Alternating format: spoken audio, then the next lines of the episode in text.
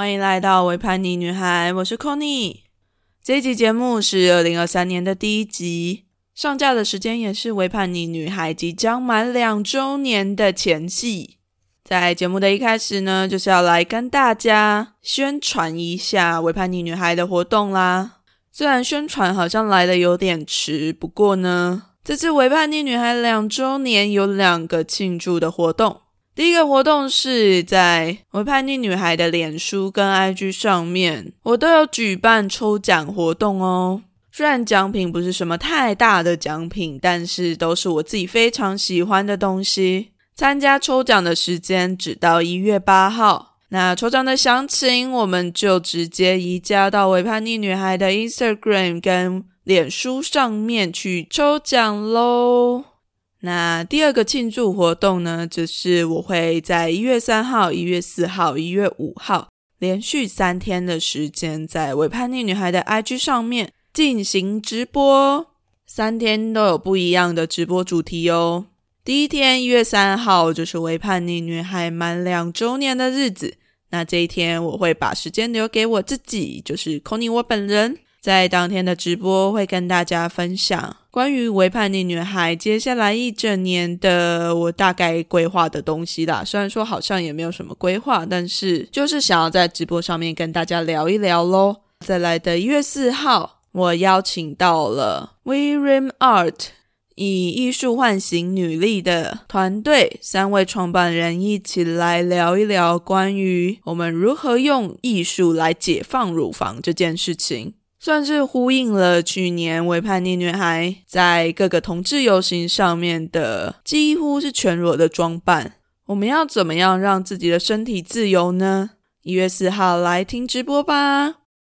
那一月五号的直播主题则是公布惊喜。什么叫做公布惊喜啊？哎呦，反正你就是来听就对了。到时候会有一位神秘的嘉宾来跟我一起进行直播。期待你一起来跟维叛逆女孩庆祝两周年哦！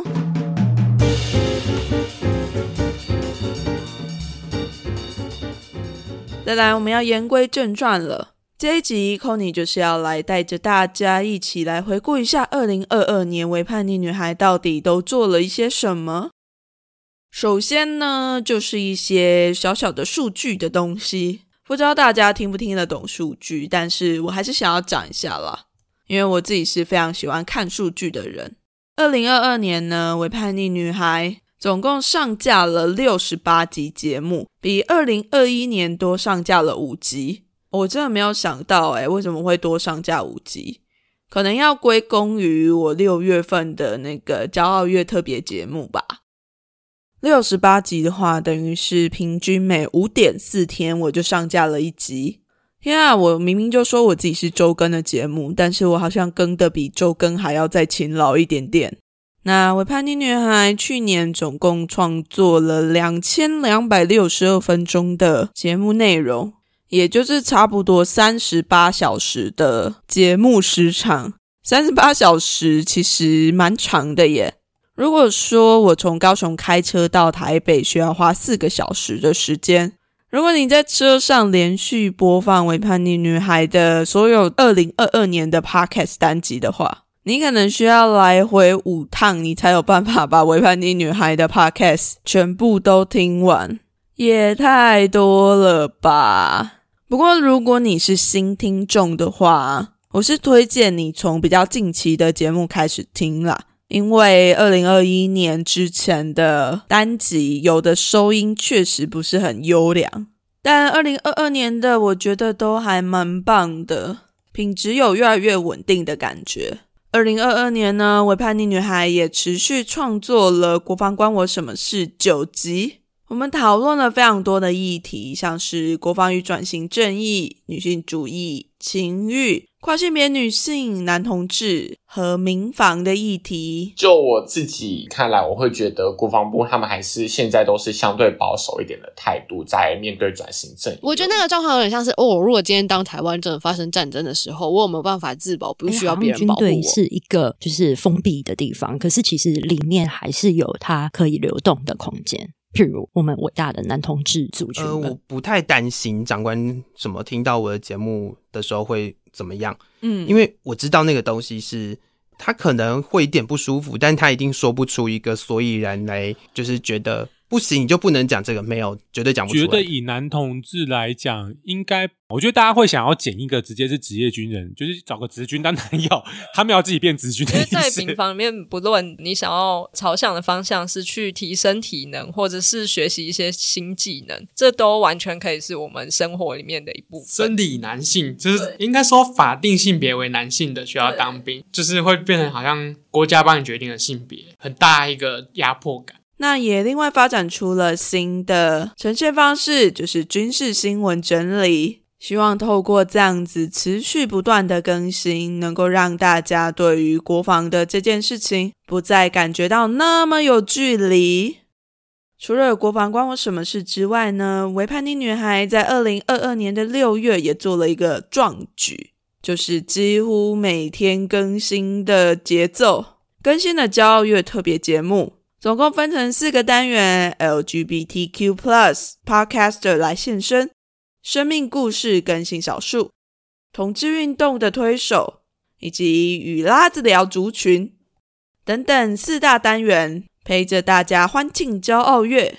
那也因为骄傲月特别节目的关系，有非常非常多的访谈，所以 c o n y 特别统计了一下。二零二二年，我总共邀请了五十七位的来宾，好多啊！有很多位来宾都是之前没有访谈过的。其实一直到现在啊，我在面对比较陌生的人要做访谈的时候，我都还是会有一点点怕怕，有一点点担心。可能我自己的访谈经验也不是那么的充足，不过相信之后会越来越好。那节目有邀请很多不太认识的来宾之外呢？当然也有非常非常熟悉的来宾了。